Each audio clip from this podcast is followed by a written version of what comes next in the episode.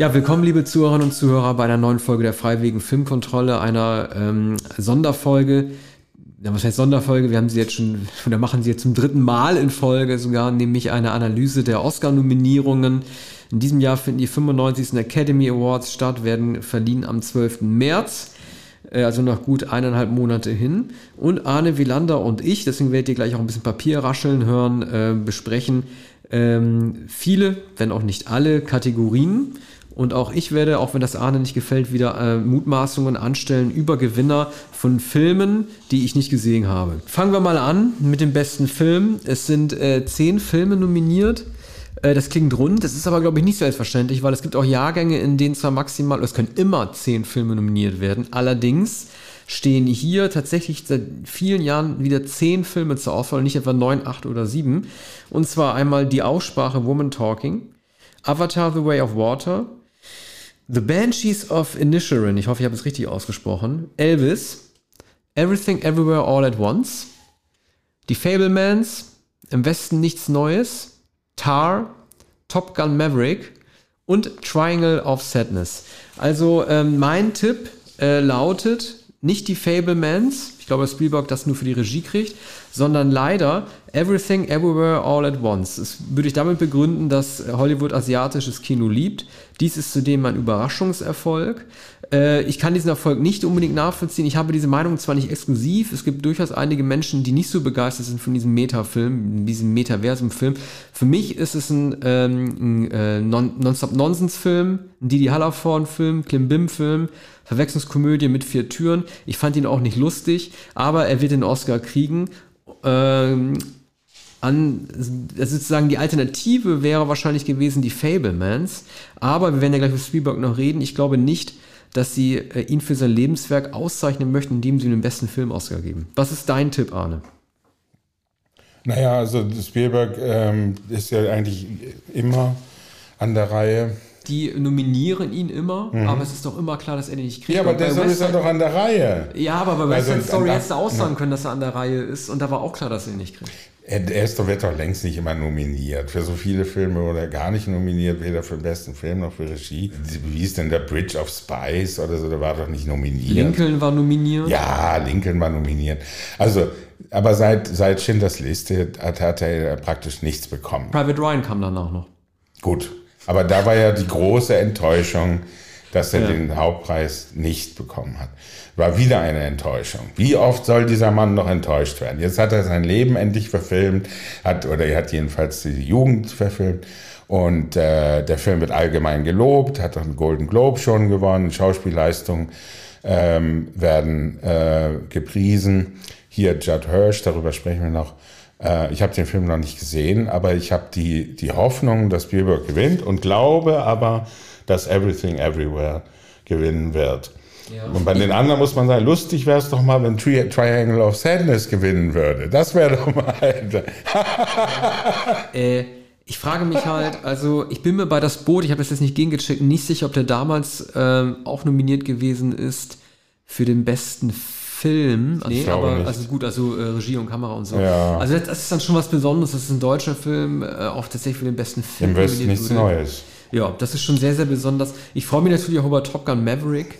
Ähm, ich glaube, das war, es ist eine Danksagung an Tom Cruise. Man sagt ja, er habe das Blockbuster-Kino gerettet.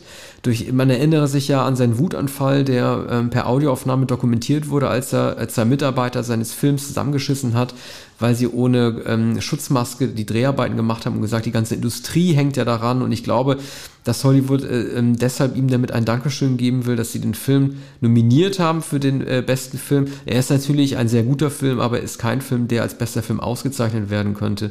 Bei den Special Effects reden wir noch mehr darüber. Ähm, Unter so vielen Filmen ähm, sind dann doch wenige Favoriten. Man würde zum Beispiel Tar auch nicht vermuten und, ähm, und leider Triangle of Sadness auch nicht, aber es ist immerhin ein europäischer Film wieder nominiert worden, der ähm, also der Cannes-Gewinner ähm, auch immerhin bei den Oscars. Ist eindeutig und die, die Wetten bei britischen Buchmachern stehen schon hoch für Everything Everywhere All at Once. So offenbar wird das Skurrile geliebt und das ist ja nur zum Teil asiatisch, zum Teil ist es auch amerikanisch mit Jamie Lee Curtis und ähm, eigentlich kein, ähm, kein asiatischer Film. Ne? Ich glaube, er ist in Amerika entstanden. Und Michelle, Michelle Yeoh, äh, aber darüber sprechen wir auch noch bei, bei den Schauspielerinnen. Beste Regie. Todd Field für Tar. Daniel Kwan und Daniel Scheinert. Everything Everywhere All at Once. Jetzt kommt ein irischer Name. Oder walisisch. Martin McDonough. The Banshees of Inisherin. Ruben Östlund, Triangle of Sadness. Und Steven Spielberg, die Fablemans. Also, ähm, die werden sich, glaube ich, hüten, den Newcomern, sind wahrscheinlich keine Newcomer, Wobei das sind die beiden von diesem, von dem furzenden Harry Potter, ne, von dem Film. Also die werden, die werden sich, glaube ich, äh, hüten, diesen beiden Daniels einen Regie-Oscar zu geben. Ähm, also für mich führt überhaupt kein Weg an Spielberg vorbei. Ja, sollte man äh, vermuten. Auch hier wäre es natürlich äh, unterhaltsam, wenn Ruben Östlund den Preis bekommen würde. Weiß. Das würde mir gefallen. Nein, aber äh, Spielberg, ähm, er, er, braucht noch einige Oscars. Und sein, seines nur, also entscheidend sind ja eigentlich die Oscars für die beste Regie. Für ihn braucht es nicht den, den besten Film. Dazu ist der, der Film auch zu klein und, und autobiografisch. Mhm. Bester Hauptdarsteller. Austin Butler für Elvis. Colin Farrell, The Banshees of Inisherin.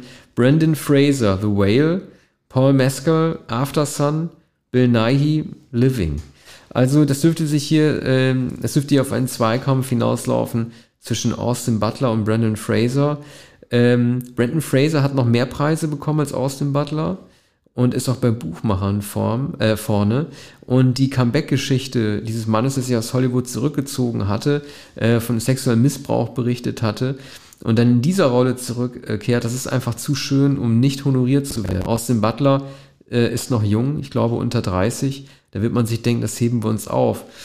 Ähm, also für mich sieht das ganz klar nach Brandon Fraser aus.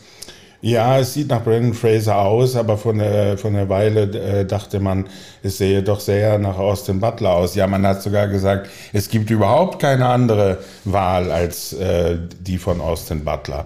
Der wird nicht viel Gelegenheit mehr haben, eine äh, so eindrucksvolle Darstellung äh, zu bringen. Er wird wahrscheinlich überhaupt keine Gelegenheit mehr haben, eine so eindrucksvolle Darstellung zu bringen und, und äh, weil, weil, weil es niemanden gibt, den er so äh, wunderbar verkörpern kann wie Elvis. Also alles in mir schreit nach Austin Butler. Äh, Brandon Frasers Leistung. Ich erinnere mich noch an Brandon Frasers Auftritt in Die Mumie vor 25 Jahren ungefähr. Äh, diese Leistung ist äh, enorm. Ich habe The Whale noch nicht gesehen, habe die Ausschnitte gesehen und die üblichen Fotos und eben diese Missbrauchserzählung. Ähm, es ist, es wird sehr, sehr knapp ausgehen. Äh, du weißt ja, dass äh, Austin Butler, ähm, da werden wir in einer späteren Podcast-Folge noch zu kommen, der hat ja äh, einen der Mörder der Manson-Bande, nämlich den Tex in Once Upon a Time in Hollywood gespielt. Das ist der, der am Ende von ähm, ja. Brad Pitt komplett fertig gemacht wird in einem Haus. Mhm, äh, ja, das nur nebenbei. Beste Hauptdarstellerin. Anna de Armas, Blond. Ein schrecklicher Film, den hatten wir mal äh, gedroht zu besprechen und er war dann so schlecht, dass wir nicht mal besprechen wollten. Kate Blanchett, Tar. Andrea Riceborough to Leslie. Michelle Williams, Die Fablemans. Michelle Yeoh, Everything Everywhere All at Once. Ähm, Blonde, ne? Das ist ja ähm, eine Verfilmung des Romans von Joyce Carol Oates. Und ich habe heute noch gelesen, dass äh, sie auf Twitter wohl massive Kampagnen äh, fährt gegen die Fablemans von Spielberg, was natürlich insofern die Pointe ist, als dass er ihr Netflix-Film Blonde natürlich selber ähm, äh, ins Rennen geht. Aber weshalb Joyce ja, sie, Carol Oates. Ja, sie sagt, dass die Fablemans das Problem ist und so ein bisschen recht hat sie ja auch. Eine gewisse Selbstgefälligkeit ist in den Fablemans ja drin. Und dieser Film Spielbergs äh, muss sich ja auch gefallen lassen können, dass seine, seine Autobiografie so wenig Brüche zeigt, mit Ausnahme der Tatsache, dass er antisemitisch angegriffen wurde, aber zumindest die elterliche Auseinandersetzung, von der nicht ganz klar ist, ob seine Mutter wirklich so gewesen ist, wie in dem Film dargestellt wird mit dieser heimlichen zweiten Liebe. Das ist alles nicht so ganz geklärt oder Spielberg hat selber nicht transparent gemacht, was davon wahr ist. Äh, da kann Oates schon einen Punkt haben, dass sie sagt, wieso muss dieser Maestro sich auch noch so selber feiern? Aber gut, äh, das ja, hat. Das, wenn ich das kurz einwenden darf, das war mein erster Gedanke. Mittlerweile äh, habe ich aber äh, viel über den Film gehört, einige Ausschnitte gesehen. Und ich denke, jeder kann doch seine Geschichte erzählen, wie es ihm beliebt. Und er kann es schreiben, wie er will, und er kann seine Mutter schreiben, wie er will. Und, ähm, und er kann sich so an sie erinnern und in, in einen Film hineinschreiben, äh, wie es seine Absicht ist. Und ebenso bei seinem Vater. Ne? Joyce Carol Oates macht nichts anderes. Und ähm, und, und die, die, dieser Film ähm, ist vollkommen misslungen. Und es würde, also der Blond-Film. Es würde mich sehr wundern, wenn Joyce Carol Oates fände, dass ihr, ihr berühmtes Buch aus den 70er Jahren hier kongenial äh, verfilmt wurde und sie einverstanden ist mit dieser äh, Deutung. Ein interessanter Fall ist der von Andrea Riceborough, ähm, unser Soundmann Jan, der auf gar keinen Fall mitsprechen möchte, was ich ja ähm, manchmal auch nicht verstehe, hat mich darauf auf, aufmerksam gemacht, dass ähm, da auch so eine gewisse Art von Kampagne äh, gefahren wurde, dass es sehr viele Prominente gegeben hat, die sich für sie stark gemacht haben. So war das doch, Jan, ne? Er nickt. Äh, und ich habe heute nochmal nachgelesen, äh, es gibt einen Podcast darüber, also lauter Leute, Celebrities, die anscheinend in der Academy auch wahlberechtigt sind, haben gesagt, warum wird sie für diesen Indie-Film denn nicht nominiert. Das ist auch sehr gut. Angeblich sind dann Nominierungen wie für The Woman King ähm, dann vom Tisch gefallen für Andrea, äh, Andrea Riceborough. Das weiß ich alles nicht. Ich habe mich über die Nominierung auch gewundert, gleichwohl ich den Film nicht gesehen habe. Ich glaube, das Duell wird sich hier abspielen zwischen Kate Blanchett für Tar und Michelle Yeoh äh, die beide, wenn sie die jeweilige Konkurrentin nicht hätten, konkurrenzlos wären. Aber ich glaube, dieses Rennen ist so klar, äh, knapp, dass ich irgendwie für die Außenseiterin Michelle Yeoh, äh, also ich, ich tendiere dazu zu sagen, dass sie den kriegt. Ich weiß auch nicht warum. naja, also abgesehen davon, äh, dass viele sagen, ja, das war aber längst fällig, die, sie ist 60 Jahre alt, die hat in vielen Filmen gespielt, wenn auch selten äh, eine Hauptrolle. Aber Blanchett hat den Preis bekommen. Ja, insofern halte ich halte ich es für ziemlich eindeutig, aber man kann Blanchett nicht ausschließen. Aber warum sollte man Riceborough ausschließen? Das wäre eine schöne Entscheidung.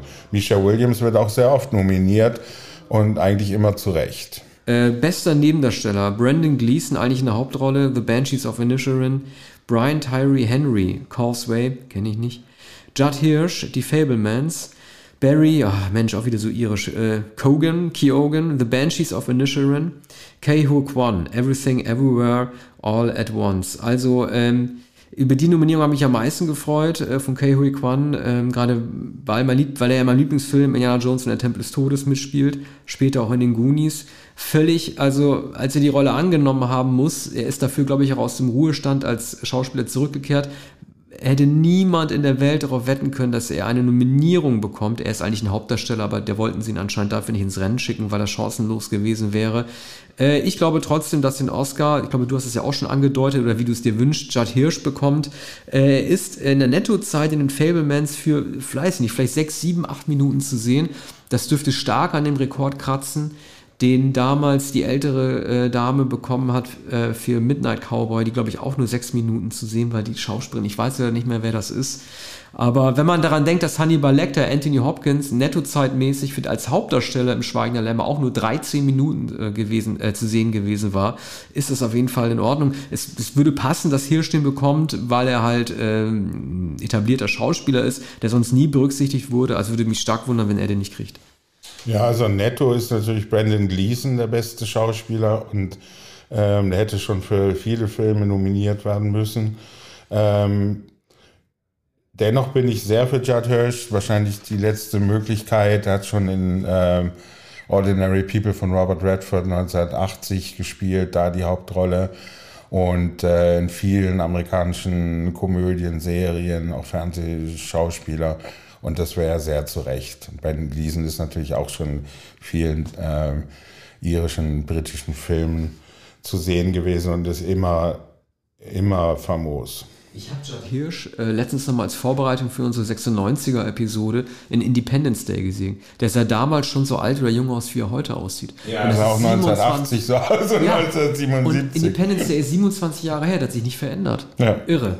Ja, so erkennt man ihn. Er trägt oft auch eine Strick, äh, Strickmütze. Mhm. Beste Nebendarstellerin Angela Bassett, Black Panther, Wakanda Forever. Hong Chao, The Whale. Carrie Condon, The Banshees of Inisherin. Jamie Lee Curtis, Everything Everywhere All at Once. Ähm, Stephanie Zhu, Everything Everywhere All at Once. Also, ähm, Angela Bassett ist äh, die einzige, glaube ich, die einzige schwarze Frau, die nominiert ist in allen vier Darstellerinnen und Darstellerkategorien. Es könnte daher sein, man muss es einfach mal so sagen, ich spreche nur von den Taktik der Academy, nicht einfach, weil ich das so sehe, dass das berücksichtigt wird aufgrund einer Quote und sie deswegen den Oscar bekommt. Äh, ich glaube allerdings, dass Jamie Lee Curtis den kriegen wird, weil das ihre erste Nominierung überhaupt ist, erstaunlicherweise mit über 70. Und das einfach sozusagen ein Happy End wäre, wenn sie den kriegt. Deswegen glaube ich das. Ja, also es muss, es muss ähm, Jamie Lee Curtis werden.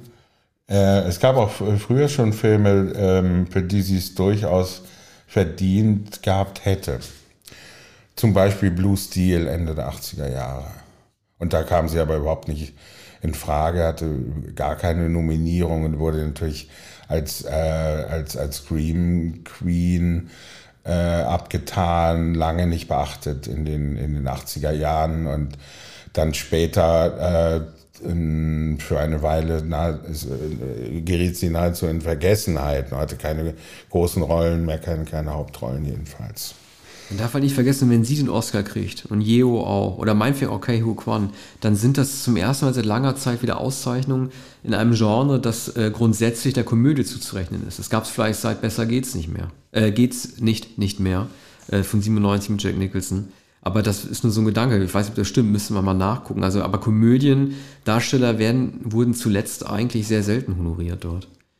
Äh, okay, bestes adaptiertes Drehbuch. Äh, Edward Berger, Leslie Paterson, Ian Stockelt, im Westen nichts Neues. Ah, wieder so eine riesenlange Namensliste. Ich sag nur mal Christopher McQuarrie, Top Gun Maverick, Katsuo Ishiguro, Living, Ryan Johnson, Glass Onion and Knives Out Mystery, Sarah Polley, die Aussprache, Woman Talking. Ich habe äh, hab Woman Talking noch nicht gesehen, aber ich wünsche Sarah Polley. Ja, schon mal jetzt. Genauso. Das denke ich auch. Also äh, Ryan Johnson, äh, also die Oscars immer noch nachtragen, die, äh, die Academy, die werden nicht einem Netflix-Film, der zwar im Kino gelaufen ist, aber als Netflix-Phänomen äh, derart abgeräumt hat. Ich glaube, das ist ja der, der meist gestreamte oder abgerufene Film, den, den es auf Netflix jemals gab. Das werden die nicht noch mit einem Oscar würdigen, ich glaube auch Polly. Bestes Originaldrehbuch Todd Field für Tar, Dan Kwan und Daniel Scheinert, Everything Everywhere All at Once, Martin McDonough, The Banshees of Inisherin, Ruben Östlund, dein Favorit, Triangle of Sadness oder Spielberg, Tony Kushner, Die Fablemans. Das ist, glaube ich, die hochrangigst ähm, ähm, bestückte Kategorie in diesem Jahr, denn ich könnte mich nicht festlegen, bis auf Östlund, Sie haben eigentlich alle vier Chancen. Ich glaube, alle vier haben Chancen. Also sowohl die Kreativität von Everything Everywhere als auch Todd Field mit seinem Comeback. Martin McDonough ist ja sowieso mit Three Billboards äh, Drehbuch geadelt schon. Das könnten die nochmal machen. Und Tony Kushner und Spielberg ist halt auch ein Dreamteam. Ist total schwierig. Ich, ich glaube, wenn ich jetzt blöd raten müsste, würde ich sagen Everything Everywhere. Ja, ähm, auch hier wieder Everything Everywhere sollte man annehmen, dass die verschachtelte Struktur und äh, das Skurrile spricht wahrscheinlich dafür. Ich wäre sehr für äh, Ruben Östlund, wenn es auch äh, ein Film ist, der, ähm, sagen wir, sehr konstruiert ist und ähm, auch eine, eine absehbare Satire. Trotzdem muss man sich amüsieren, der Film ist gut gebaut, wie, wie immer bei Östlund. Ähm, die populistische Entscheidung wäre natürlich Spielberg Kushner. Beste Kamera: Roger Deakins, Empire of Light, James Friend, Im Westen nichts Neues, Florian Hoffmeister, Tar. Darius äh, Kondiji, oh, ich weiß es nicht. Es klingt irgendwie so iranisch, ich muss es eigentlich wissen. Bardo, Mandy Walker für Elvis. Äh, also jetzt sage ich mal was. Ich glaube, dass im Westen nichts Neues keinen einzigen Oscar gewinnen wird. Das wäre nichts Neues. Wir hatten das schon bei ähm, Im Reich der Sonne, die Farbe Lila und zuletzt beim Irishman. Filme mit sehr, sehr vielen Nominierungen, die komplett durchfallen. Ich glaube, dass es auf im Westen nichts Neues auch zutreffen wird. Roger Deakins hat in äh, den letzten drei, vier Jahren schon zwei Oscars bekommen. Ich glaube auch aufeinanderfolgend. Äh, ich sage, beste Kamera geht an Mandy Walker für Elvis. Ja, Roger Deakins müsste eigentlich jedes Mal gewinnen. Empire of Light habe ich noch nicht gesehen und weiß nicht, was das ist. Aber ich würde annehmen, dass Deakins äh, den Preis äh, verdient hätte. Aber wenn im Westen nichts Neues etwas gewinnt, dann doch wahrscheinlich die Kamera. Die Kamera von James Friend ist, ähm, ist wirklich sehr besonders. Also fährt nicht nur unter Panzern hindurch und in Bombentrichtern und in Explosionen. Das, ähm, das ist ähm, etwa so wie bei Dunkirk. Das ist wirklich überwältigend, ist, obwohl der Film schrecklich, schrecklich brutal und grauenhaft und auch klischeehaft ist. Bei, bei, Elvis glaube ich nicht. Also die, die Konzertaufnahmen sind sehr gut, die sind aber komplett nachgestellt, sämtlichen Mitschnitten von Elvis-Auftritten. Also wenn Avatar The Way of Water äh, für irgendetwas neben den Spezialeffekten hätte nominiert werden müssen, dann ist das für die Kamera und der taucht hier nicht auf. Stattdessen in der nächsten Kategorie, nämlich äh, im besten Szenenbild. Äh, und das bemerkenswerterweise ähm, in einer Kategorie oder in einem Film, der ausschließlich ähm, digital vor Volumes oder vor Greenscreens gedreht wurde, hat Avatar eine beste Ausstattung-Kategorie bekommen. Also bestes Szenenbild nominiert sind unter anderem, ich lese jetzt nicht alle Protagonisten vor, sondern nur die Filme, die Fablemans, Avatar The Way of Water, Im Westen nichts Neues, Babylon und Elvis. Ähm, ich glaube, der Oscar geht an Elvis. Weil Babylon war ein Flop. Das wollen die nicht honorieren. Ja, bei Elvis sind aber doch im Wesentlichen so künstliche 50er, 60er, 70er Jahre Szenenbilder. Aber mag schon sein, das ist so liebevoll gemacht. Das ist zwar alles doch mehr oder weniger so ausgestattet, wie man, wie man es aus Fernsehfilmen kennt. Aber ja, das ist äh, eine, eine beachtliche Leistung. Ich kann es bei Fablemans nicht beurteilen. Ich weiß nicht, wie, wie man Avatar dazu nehmen kann. Gibt es auch Szenenbilder? Nun, also wenn, wenn, man, wenn man dann sagt, naja, das ist ja die, die digitale Kunst, dann wäre es möglicherweise Avatar. Natürlich ist im Westen nichts Neues auch sehr, sehr gut ausgestattet. Ähm, man, man, kann, man kann den Film angesichts seiner, seiner Wuchtigkeit und, ähm, und an, angesichts des grandiosen Panoramas ähm, hier nicht herausnehmen. Rauschteekstase, weiß ich nicht. Babylon. Bestes Kostümdesign. Mrs. Harris und ein Kleid von Dior. Black Panther, Wakanda Forever. Everything Everywhere All at Once. Elvis und Babylon. Also es dürfte sich hier abspielen äh, zwischen Black Panther und Elvis. Auch hier tendiere ich zu Elvis. Ja. Diese, also die, die Kostüme bei Elvis, man, man kennt natürlich all diese Kostüme, diese Frisuren, die, diesen Stil. Das ist, ist äh, natürlich alles sehr epigonal, aber es ist natürlich sehr gut ausgestattet. Wakanda Forever kann ich nicht sagen. Also möglicherweise ähm, gewinnt dieser Film. Wir wissen es auch gar nicht von Mrs. Harris Goes to Paris. Das klingt schon so, als könnte das, äh, als könnte das äh, den Oscar wert sein. Ne? Äh, beste, ähm, beste Filmmusik. Volker Bertelmann im Westen nichts Neues. Carter Burwell, The Banshees of Inisherin, Justin Hurwitz, Babylon, Son Lux, Everything Everywhere All at Once, John Williams, Die Fablemans. Also, du sagst ja, Spielberg ist dran, ich sage, John Williams ist dran. Äh, er hat ja irgendwie mit dieser Nominierung, äh, also der meist nominierte Filmkomponist war er schon seit sehr, sehr lange, aber nun hat er, glaube ich, auch Walt Disney überholt äh, als derjenige lebende Mensch, der überhaupt die meisten Nominierungen äh, ja, überhaupt 23 drei, oder nee, Nein, nein, um Gottes Willen, nee, irgendwie äh, fast so viele wie er alt ist, glaube ich. Nee, nicht ganz so viel, 55 oder so. Mhm. 55 Nominierungen. Also, das ist jetzt, also. Auch für Songs? Ja, der hat einen, ähm, äh, entweder Musical Oscar, die Kategorie gab es damals noch, oder Song für ähm, das Musical The Fiddler on the Roof bekommen, 69. Das war sein allererster Oscar. Sonst hat ja Williams wenig mit Songs gearbeitet. Äh, also ich glaube jetzt, also Williams ist jetzt, wenn ich es richtig im Kopf habe, 92 oder 93. Man weiß, dass, ähm, dass, dass nicht die Zeit rennt, aber dass es jetzt irgendwann auch nochmal für eine Gesamtleistung auch nochmal einen Oscar geben sollte. Und äh, es passt, äh, er arbeitet mit Spielberg zusammen an einem Film über Spielberg. Das sind sehr süßliche Klänge, kein auffallender Soundtrack. Ich finde ja, dass Spielberg spätestens nach Munich äh, keinen keinen wirklich guten Score mehr gemacht hat mit, den, mit Melodien, die in Erinnerung bleiben. AI davor von 2001 war noch sehr gut. Also er fügt so ein bisschen nur noch Harmonien aneinander an. Das ist das, was er noch kann. Aber das reicht. Und ich glaube, dass John Williams ähm, äh, für die Fablemans den Oscar kriegt. Mhm. Ja, und ich wäre sehr böse, wenn uns die Academy diesen Moment nehmen würde, John Williams den Oscar entgegennimmt. Es geht einfach nicht anders. Auch wenn Volker Bertelmann, den wir als Hauschka kennen, im Westen nichts Neues komponiert hat. Und erstaunlich Son Lux, äh, auch uns äh, Popjournalisten bekannt, äh, für, den, für die Musik für Everything Everywhere ja, nominiert ist. Ich dachte, ich sehe nicht recht. Heute kam gegen 11 Uhr eine Mail rein von City Slang. Ja. Drei City Slang Künstler für ja. den Oscar nominiert. Ich glaube, so eine Mail habe ich noch nie vorher bekommen. Ja. Und das stimmt ja, ne? haben wir ja gerade vorgetragen. Äh, gut. Äh, bester Filmsong. Applause aus Tell It Like a Woman. Musik und Text von Diane Warren. Hold My Hand aus Top Gun Maverick. Lady Gaga. Lift Me Up aus Black Panther bei Kenda Forever.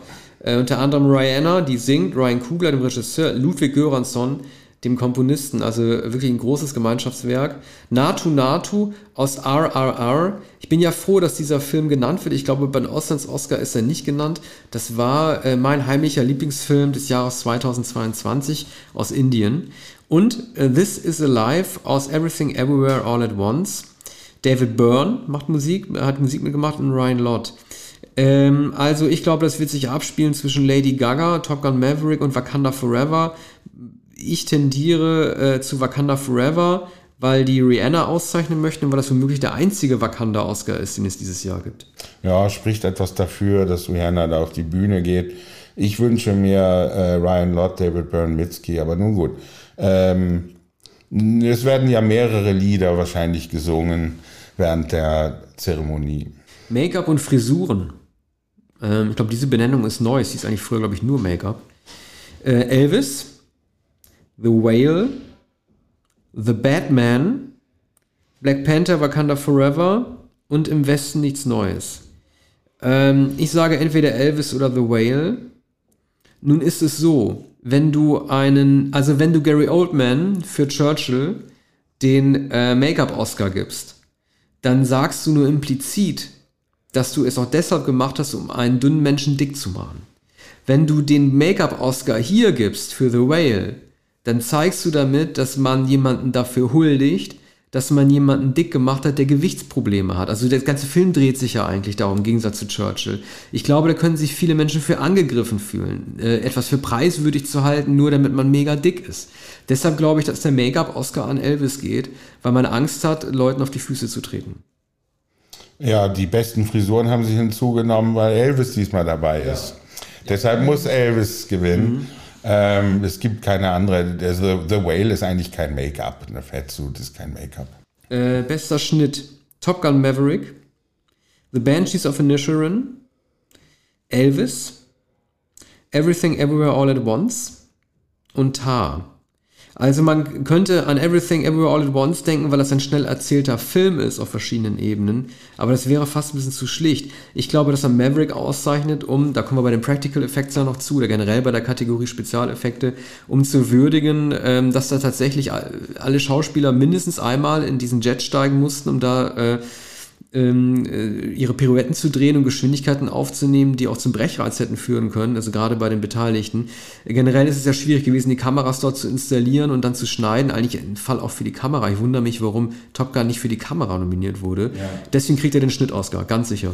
Ja, es gibt eigentlich keine andere Wahl. Also der Top Gun hat ungefähr 90.000 Schnitte. Eddie Hamilton ist unser Mann. Bester Ton. Äh, Avatar The Way of Water Top Gun Maverick, Im Westen nichts Neues, Elvis und The Batman. Man, manchmal neigt man dazu, äh, Musikfilmen den Ton-Oscar zu geben. Das wäre ein Fall für Elvis. Aber ich glaube auch hier, dass es ein Fall wird für Top Gun. Hm, ja, das spricht manches dafür. Ich muss mir die anderen Nominierungen nochmal ansehen. Äh, Im Westen nichts Neues hat äh, möglicherweise auch eine Chance. Aber es ist eben so, hm, ein Film, der sehr wahrscheinlich nicht beliebt ist, der von vielen nicht gesehen wird, aber natürlich die Leute, die für Ton zuständig sind, sollten den Film sehen. Ähm, äh, könnte auch sein, dass, dass man denkt, irgendwie, na, die, die Musik von Elvis ist so schön. Ähm, dann zeichnen wir den Film für den Ton aus. Aber darüber äh, kann man kaum spekulieren, weil, weil wir doch äh, sehr wenig darüber wissen, wenn man den Ton auch hört. Ne? Aber möglicherweise nicht im Kino. Ich habe gar keinen Film im Kino gesehen, auch Maverick nicht. Beste visuelle Effekte, eine sehr spannende Kategorie. The Way of Water, Avatar. Black Panther, Wakanda Forever. The Batman. Im Westen nichts Neues. Und Top Gun Maverick. Hier muss eine Entscheidung getroffen werden, was man besser findet. Ähm, deswegen glaube ich, dass es entweder Avatar wird oder Top Gun. Wenn du, wenn man sich für Avatar entscheidet, geht es halt um die, wie man sie nennt, bahnbrechende Verbesserung von digitalen Effekten, äh, auch gerade auch im, im 3D-Bereich, im, im, Rendering und äh, Motion Capture. Ne? Also man hat es ja im Kino gesehen, sowas hat man einfach noch nie im Kino gesehen, diese sehr, sehr lebensecht wirkende Künstlichkeit. Also ich, nach meiner, also nach meiner Ein Einschätzung gab es sowas noch nicht. Sie haben den Original-Avatar von 2009 nochmal deutlich verbessert. Oder man entscheidet sich für die handwerklichen Spezialeffekte, die Practical Effects in Top Gun Maverick. Und äh, nachdem Tom Cruise ja sozusagen den Kinosommer, den Corona- oder Post-Corona-Kinosommer mit Top Gun Maverick schon so aufgebaut hat und seinen, seinen leidenschaftlichen Fluchreden gegen die armen Angestellten, über die wir vorhin geredet haben, glaube ich, dass die äh, ganz oldschool sich für diesen Stuntman-Film Top Gun entscheiden. Ich glaube, dass Top Gun den Spezialeffekte-Oscar kriegt. Aber Avatar muss auch etwas gewinnen. Beim besten Animationsfilm kommt äh, Avatar ja nicht vor. ja, das, wäre natürlich auch eine Möglichkeit gewesen. Animationsfilm. Aber der gestiefelte Kater ja. und Del Toros Pinocchio. Ja, ich, also das ist auch eine sehr gut besetzte Kategorie. Ich bin ja ein bisschen traurig gewesen, dass äh, Phil Tippett, also der, der, Phil Tippett, der Meister der Go Motion, der Erfinder des Star Wars Schachs, der, ähm, der äh, Bewegungsmeister der Ed Eds aus Das Imperium schlägt zurück, der Animateur des äh, Drachentöter, dass der für seinen Film Mad God, der letztes Jahr erschienen ist, nicht nominiert wurde, ist also wirklich ein Meister der Animation, der Oldschool-Animation. Dafür und wurde jetzt halt nominiert äh, ein Pixar-Film, der Rot heißt, der ein bisschen untergegangen ist, weil er, glaube ich, seine Premiere auch auf Disney feiert und nicht im Kino, das weiß ich aber nicht genau. Aber es ist halt auch nominiert äh, Guillermo del Toro mit dem wirklich sehr, sehr guten Pinocchio-Film. Äh, wie gut er ist, merkt man auch im Vergleich mit dem sehr schlechten Robert Zemeckis Pinocchio, der im selben Jahr anlief, mit Tom Hanks. Er wurde dafür auch für die Himbeere nominiert. Bisschen ungerecht, wie ich finde. Auch als Colonel Parker wurde er für, den Himbeer, äh, für die Himbeere nominiert, was gemein ist. Ja, aber was, warum hast du Colonel, warum hast du Tom Hanks als Colonel Parker nominiert? Das ist doch Quatsch. Also das finde ich sehr gemein gegenüber Tom Hanks. Aber Guillermo del Toros Pinocchio zeigt einen wirklich sehr gut gemachten Holz-Pinocchio, während der Robert Zemeckis Pinocchio ja doch allen Ernstes den 3D-Pinocchio zeigt, wie man ihn aus den ganz alten Animationen kennt. Also wirklich total faul. Also ich glaube, dass Guillermo del Toro den äh, bekommt. Ja, ist eigentlich immer Guillermo del Toro, diesmal in, in der Kategorie Animationsfilm. Ich glaube, über die anderen Filme, also den besten animierten Kurzfilm, Kurzfilm, Do Dokumentarfilm, Dokumentar-Kurzfilm können wir nichts sagen. Ähm, wenig über den besten internationalen Film, da ist natürlich im Westen nichts Neues für Deutschland nominiert. Und wie ich heute im Frühstücksfernsehen gehört habe, heißt es Daumen drücken. Ja, also ähm, ich denke trotzdem, dass den besten internationalen Film nicht äh, im Westen nichts Neues bekommt, sondern ähm, Argentina 1985, der auch sehr, sehr äh, gefeiert wurde. Ich würde nicht sagen, dass die Argentinier den WM-Bonus haben, weil das kennt man in Amerika sowieso nicht. Aber ich bleibe dabei, ich glaube, dass das wäre auch ein komischer Trostpreis, im Westen nichts Neues als besten internationalen Film auszuzeichnen, wenn er in Hauptkategorien wie dem besten Film nicht nominiert gewesen ist. Ich weiß gar nicht, wann es das zum letzten Mal gab, dass ein Film in beiden Kategorien gewesen ist. Mir fällt jetzt ein, Das Leben ist schön von Roberto Bernini von 1997. Vielleicht war das sogar das letzte Mal.